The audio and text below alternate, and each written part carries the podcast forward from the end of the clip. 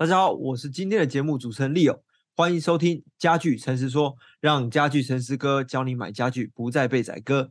每周三十分钟，我们透过这节目和三十年经验的家具诚实哥明哥来聊聊买家具眉眉嘎嘎，如何破解在家具行买家具和业务斗智的心法，也会教会你如何聪明的挑选家具，让你买对家具不买贵，舒舒服服的成新家。一样的，那我们欢迎今天我们明哥登场，明哥早安。利友早安，各位听众大家早安。好，那个上一集我们有个预告嘛，今天这一集其实是我利友自己私自哦，我蛮想要听的一集节目哦，因为刚好我最近就是在挑选沙发。那我们其实，在看家具的时候啊，大家都会说我们要从大型的先下手嘛。那尤其是沙发，应该是很多人首选，他第一个会去挑选的家具，因为。沙发它其实会陪伴我们最多家庭时光的一个很重要的角色哦。不管是我刚下班回来就想要在沙发上休息啊，或者是说呃假日的时候整天在沙发 上耍废、吃饭等等的，就可以知道说哇，这个沙发其实会陪伴我们很长的时间，而且我们使用频率又很高。像我自己，我就是考量到这一点，我就想说，如果我要买沙发的时候，我不会想要买太差的，因为我觉得这我使用频率很长。那我自己又比较喜欢皮革。哇！我在挑选皮革沙发之前呢、啊，我才发现原来一座沙发里面呢、啊，它满满的学问。它不管是从材质、内里、它的设计的形式，还有那个整个框架等等，每个地方都是个学问。光是讲皮革就好，就好多种。而且我在找的时候发现，哇，原来不同的皮革，你保养方式还有不同哦。那如果你没有保养好，你说不定原本它可以。维持五年、十年的皮革，就一两年就已经龟裂坏掉。然后我就发现说，原来我光是要挑选一组皮革的沙发哦，它就要花上我好几个礼拜的研究，而且重点是我还要到门店去试坐。我自己在找的时候就觉得，哇，那个资讯都好分散哦，我自己不知道我到底要怎么去看呢？我们会分两集哦，就是专门在讲说你如何去挑选皮革沙发，我们彻底。请明哥来为我们回答说，在挑选皮革沙发的时候会遇到大大小小的问题哦。最主要目的就是让听众们哦，像我一样哦，听完之后从小白晋升皮革沙发达人，OK，说不定到时候可以变业务，还可以自己去卖沙发。好，那首先呢，刚提到的第一个问题就是说，我想问明哥，因为皮革沙发的，我觉得精华跟重点啊，应该就是那个皮革。然后我在看的时候发现。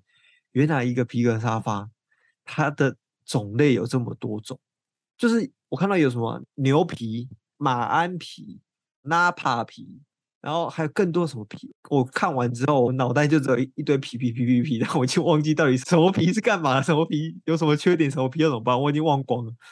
那可不可以请明哥这边大略的跟我们分享一下？就是以台湾市场就好，我相信那个皮哦，就是全世界做沙发的皮可能十几种、二十种，我不知道。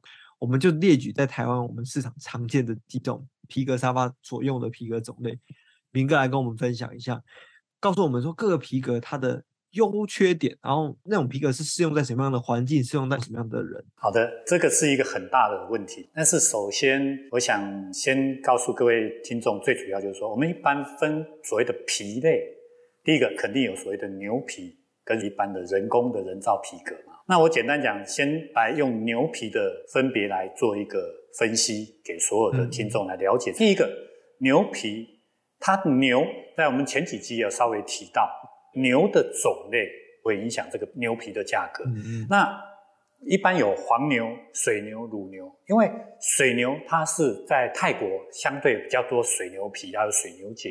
那基本上它是泡过水的牛皮，它在肤质上面就好像人的皮肤总是有好坏之分。它使用在这方面的牛皮，它的单价品质相对会比较差，相对比较容易有龟裂或者是质感上的差异上的问题。所以水牛皮相对这有这个缺点。那一般所谓的乳牛，它基本上榨干乳汁才来使用它的牛皮，所以相对一般比较老化。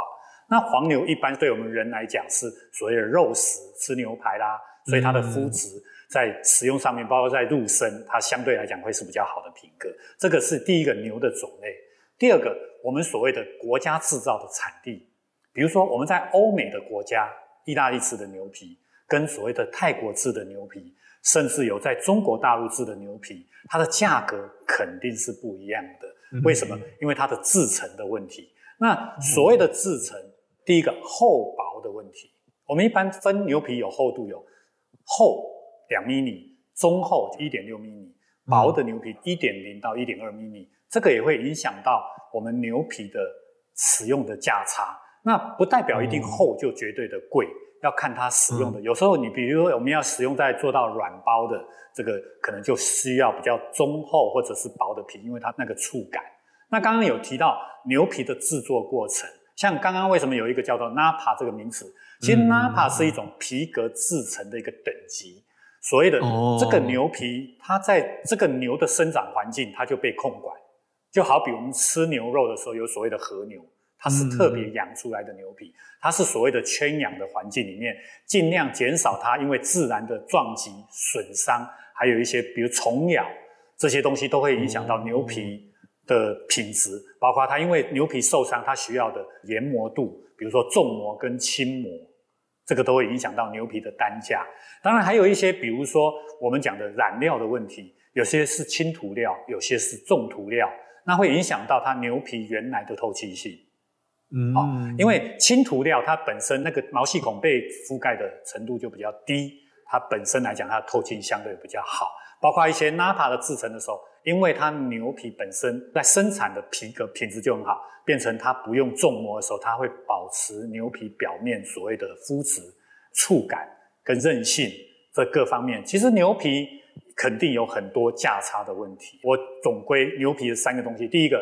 牛皮的材质的种类，包括它的厚度，包括一些它的染料的涂装，这个在家具专业的门市，它会有一些皮革的差异，来跟消费者来做一些解释。所以不是指所谓的一个牛皮的价差的问题，这是针对牛皮的部分啊。第二个区块就是所谓的人造皮的部分，它当然也价差很大。比如说我们现在非常流行的所谓一个猫抓皮，嗯，它就是人造的皮革。那它为什么会猫抓的效果？就是因为它有耐磨系数的问题。一般来讲，我们有经过诶，比如六万转或者十万转的测试，它可以耐磨到这个转速的程度。那有些它可能一千转它就坏了，为什么？因为我们人在制作的时候就是在摩擦，这个又是人造皮革的一些差异上，包括它的制成，包括它的，比如说我们一些上染料啊，或者染剂或者压纹啊。包括一些现在机能型的皮革，比如说它有一些耐磨啦，还有一些凉感啊、机能啊，哦，这些都是现在皮革的一些整体的差异。就是听起来，如果我现在是完全小白，我其实就是有点像是一个树状图，一个一个去看。我们可以先从人工跟非人工的，通常人工的就是它可能有偏比较多机能性的，什么猫抓啊，或者是凉感等等的。那另外一个就是非人工，基本上大众就是用牛皮。那牛皮我们就要去看说，它除了有时候不能只听说哦，这是牛皮的，你可能还要去了解说它是产地在哪里，哦，它是哪一种牛，呃，要确定它不是水牛，或者是它不是乳牛之类的。然后也要确定。其实还有一个很重要的，嗯、如何分辨是真牛皮跟假牛皮？哦，这个这个很重要，这个我就看不出来。这个很重要。我真的看不出来。好，这个地方其实也是一个业界有时候内行的爆料哦，哈，这个消费者可以好好的学起来。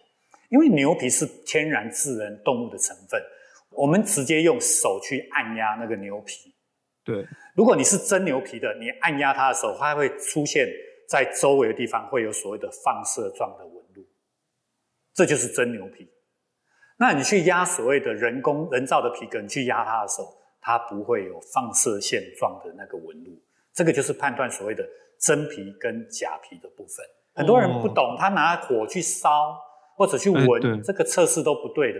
其实就很简单，用一指神功压下去，有放射状是真牛皮，不是放射状就是假皮。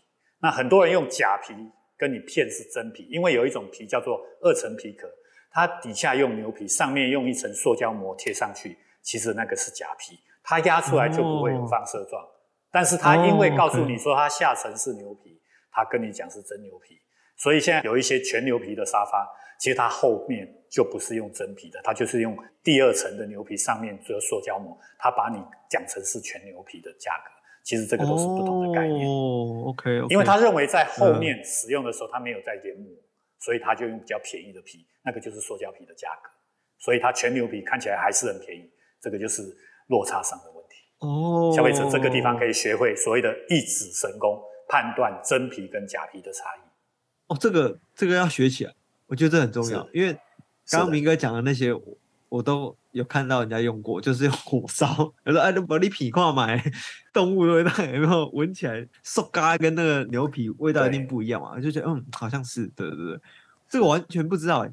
明哥，你再讲一次，啊、你说是一指神功啊？假设我是你压在牛皮上面，对啊，它就会呈现放射线的纹路，那是真皮的。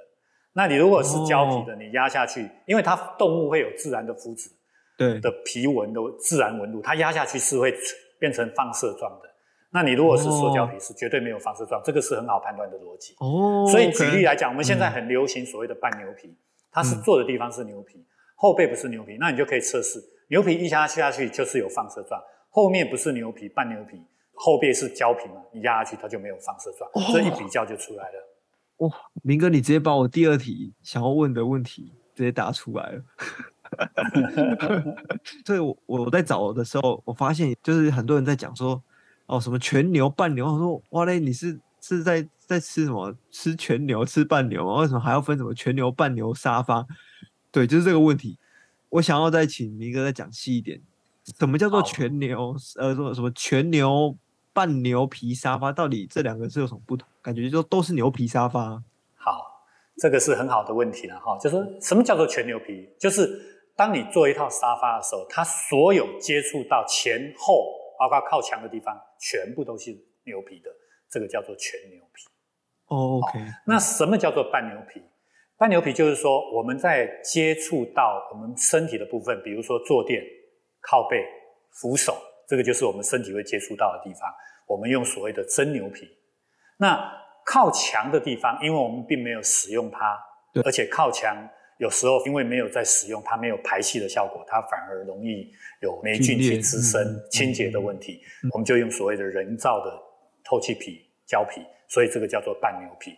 全牛跟半牛最主要就这样的差异。嗯、那很多人会说，全牛跟半牛到底为什么全牛的价格会落差这么大？哈，嗯，当然第一个部分，它牛皮的用量，如果全牛跟半牛的牛皮的用量，因为后面它反而它的面积是非常广，它至少都会超过。比前面来讲，甚至是一点五倍的牛皮，所以当一个半牛皮的沙发，如果一套五万块，嗯、全牛皮你几乎都是超过十万块，十万以上，哦、十几万的啊、哦。那其实有时候一套沙发不是只有在牛皮的价格问题，就好比，嗯、请问一下，我们买一台宾士，它的牛皮的皮革，它就是有 Napa 级的。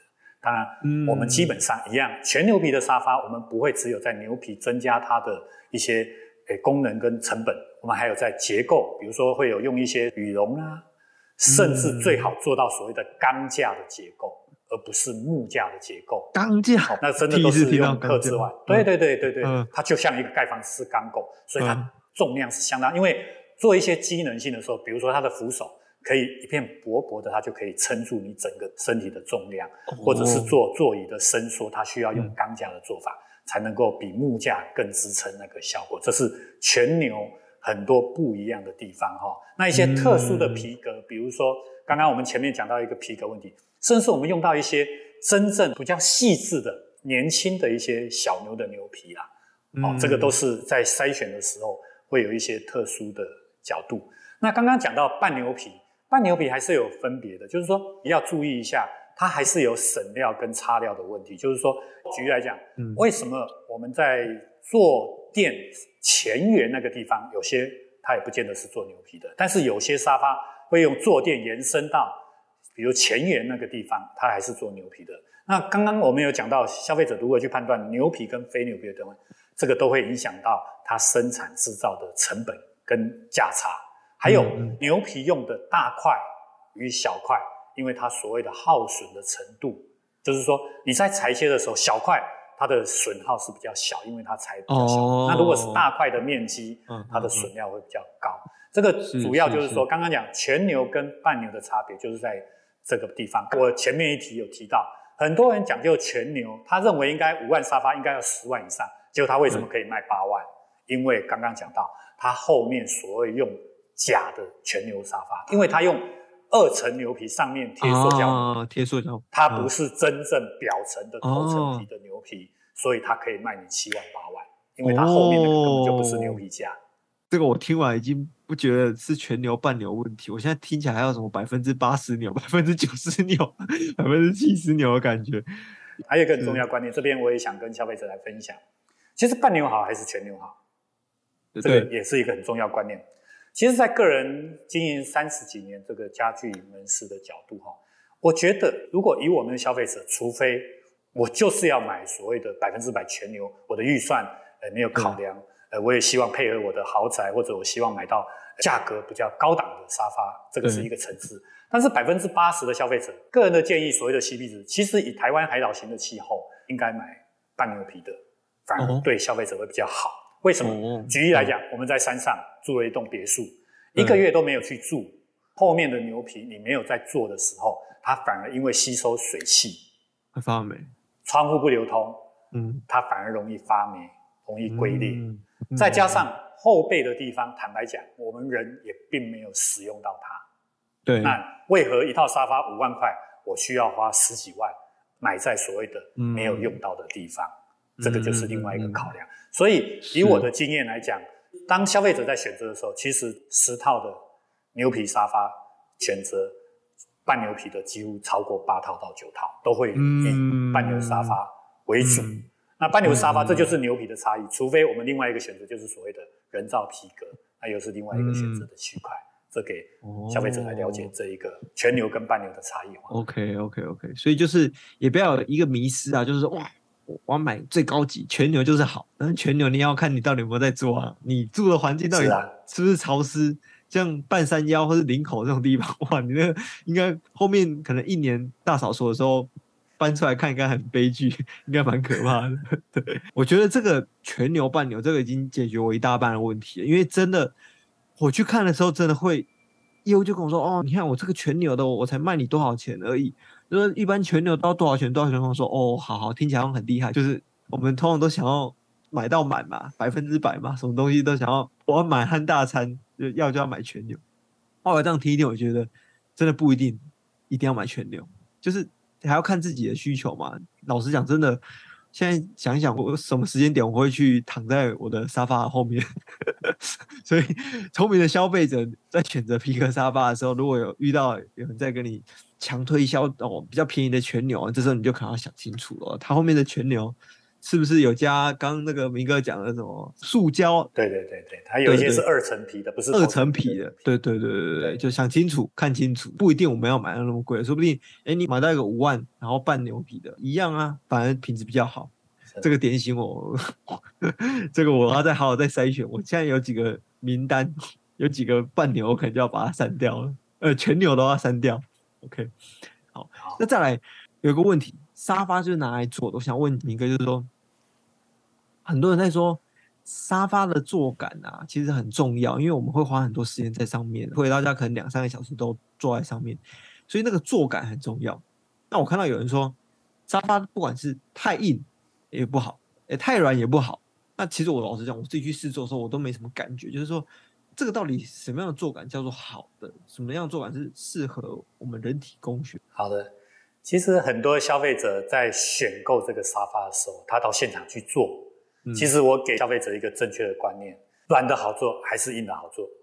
这个不见得，因为一个重点，嗯、你在那一场在坐那个沙发，你可能都只是坐三分钟、五分钟。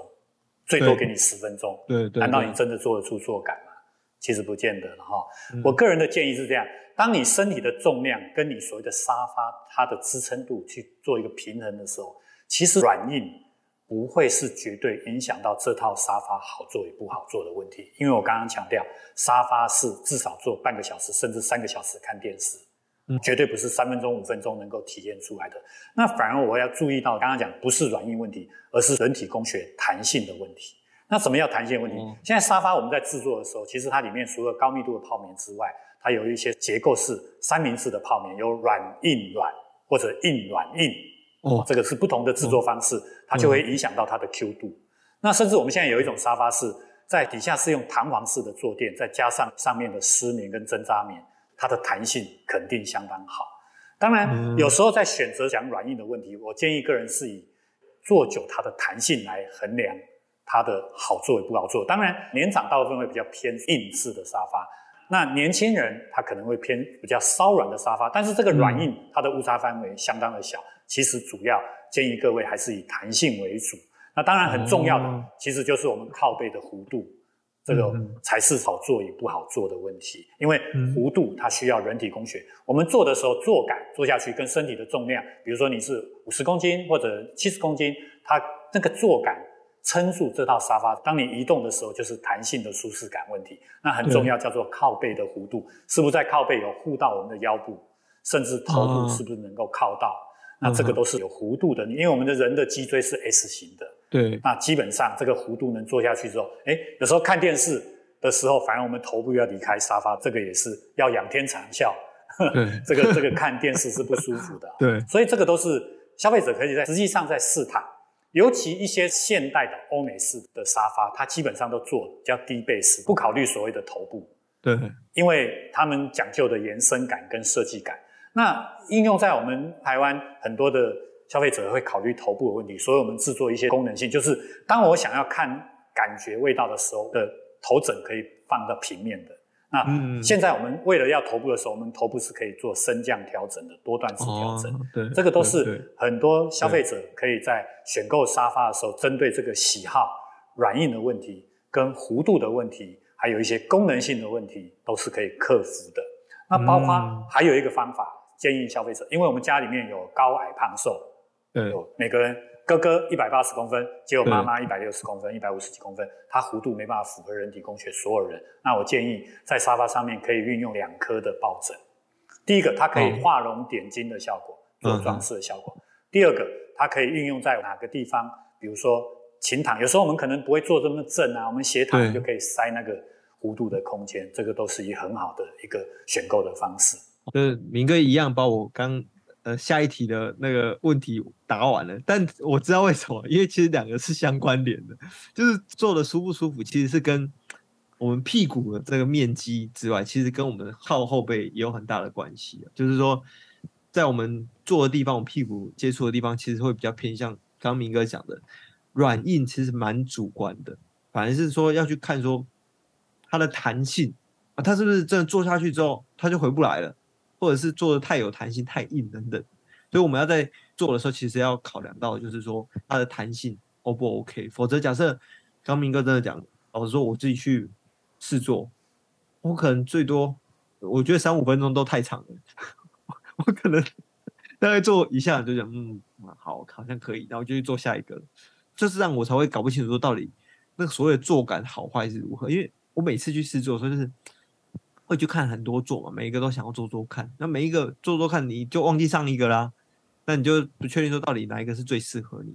那如果我觉得今天如果我现在在考量到是，可能我要跟业务员或者跟店员问说，哎，你下面的坐垫，刚明哥讲有现在都是用三层的嘛，有什么软硬软硬软硬之类的，看它怎么样的搭配方式，然后可以确保说我这个弹性它可以比较持久。而不会说，我今天可能坐了一阵子之后，我的，因为我以前大学的租屋处的那个沙发真的是很悲剧，它已经是陷下去了，就是我我只要一坐下去，我整个人是呈现这样子的的形状的。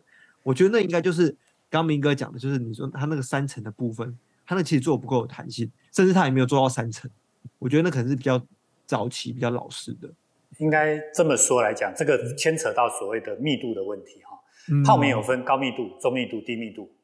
那如果一般业者为了节省成本，他使用中低密度的泡棉，在坐垫的部分，他可能做了半年、一年，那个密度不够，就塌陷了，就塌陷了。包括有一些结构的皮带的制作方式，我们有些是说打一字形，有些打十字形，有些在打交叉型，甚至我们还有加所谓的钢线的 S 型弹簧去支撑，这个都会影响到整个沙发的结构成本跟它的耐用性。所以，你有提到这个塌陷的问题。一个优良的家具卖场或者家具商，他在生产这个东西，他都有考虑到永续的问题。基本上正常使用应该都不能坏，因为它的结构是第一个考量的因素。除非我们是小孩子去破坏，比如说重踩或者重跳哦，单点去跳，这个才会坏。不然一般来讲，理论上结构应该都是一个最基本的一个要求。哇，这个这应该会牵扯到我们下一集了。刚刚明哥讲到的就是框的部分嘛，然后下面一个支撑带，这个是我下一集我已经准备好的问题。因为我真的在研究沙发的时候，就发现真的它不只是皮革。然后我们刚刚讲到坐感的部分，其实延伸到它的内里材质的问题了。那接下来还会有支撑度，它那个支撑的织法是怎么样子？所以现在为什么知道说我们光讲沙发讲一集是不够的？因为一套沙发看起来就这样子，好像很稀松平常，我们到处都看得到。可是它里面的学问真的是，哇，多如牛毛，真的是。当你没办法比别人专业的时候，你就等着被别人的 专业 吃得死死的。这是我自己再去看沙发的时候的感觉，因为一共享用听不，就从刚刚讲的材质、牛皮的选择，然后坐感啊，然后说啊，你坐过看觉得舒服就好啦。但现在当我有这样子的基础的知识，我当然不是说我要去考倒人家，至少我有一个基础的知识之后，我就知道说，我今天从最外观牛皮的选择，我该怎么去判别它是真皮或者是人造皮？刚刚明哥讲到那个方式，一指神功，对吧？然后再来，再慢慢去看到说，请问一下，你的泡棉是用高密度还是低密度还是中密度的？哇，这个听到可能就想说，嗯。这个有备而来，我要小心一点。对，我觉得光是光是今天这一集啊，你提到这几个关键字啊，人家就不敢糊弄你了。对，OK，好，一样的，我们今天的节目因为时间的关系，而且真的沙发的学问实在太多了，所以我们才得分成两集哦。我快速的来做重点整理，就是刚刚我们讲到皮革的部分，第一，皮革这么多，应该要怎么去选择？好。我们就要先从它到底是人工还是牛皮。那牛皮的部分，我们要再去了解说它的产地、它的做法，像 Napa 就是一种做法。OK，然后再来是我们要再看，当业务员跟你推销说所谓的全牛、半牛，他说嗯这全牛比较好，算比较便宜，这时候你就要去想，它的那后面后面你看不到的所谓的全牛是真全牛吗？还是用有塑胶皮在上面的人造皮的？OK，那也要再同时再想一下，我们真的需要用到全牛的沙发吗？想想你居住的环境是不是人藏在那边呢？会不会很太太潮湿呢？等等的，都要想到后续，因为沙发其实是需要保养的，所以我们这个也是需要去考量的点。那再来是沙发，不只是要看它外观，最重要的是沙发是拿来坐的，所以坐感还有弧度都是我们在挑选的时候一个很重要的考量点。去了解它的内里的结构，它内里所使用的材质，诶，是什么样密度的泡棉呢？然后是它三层是用什么样的结构去组成的？OK，那我相信只要是这三大重点，我们只要搞清楚了，呃，我相信所以也不用听完第二集，你就已经可以帮助你在挑选沙发的时候，已经呃，人家会觉得你有点 sense，不太敢骗你了。OK，好，一样的节目尾声。我们还是邀请我们所有听众去留下你所有想要询问的各种家居的问题哦。只要我们能回答出来的，就算不能回答出来，我们一定会请明哥帮忙回答出来，所以不用担心。或者是你也可以订阅加入我们的赖好友，在赖好友的账号里面，你不只是可以收到最新诚实哥资讯之外，还可以领取优惠券哦。OK，那预告下一集，下一集一样的，我们就是继续来跟我们。呃，听众聊聊所谓的皮革沙发如何去挑选，我们会再更深入的去跟你探讨，从框架、从支撑的部分，你如何去挑选，有哪一些重要的要点，你必须要掌握住，才能确保买对沙发不买贵。OK，一样的，下周同一时间准时收听我们的家具诚实说，让家具诚实哥带你畅游家具的这个行业，带你看透整个家具行业的秘辛，让你买对家具不买贵。好，我们下周见，拜拜。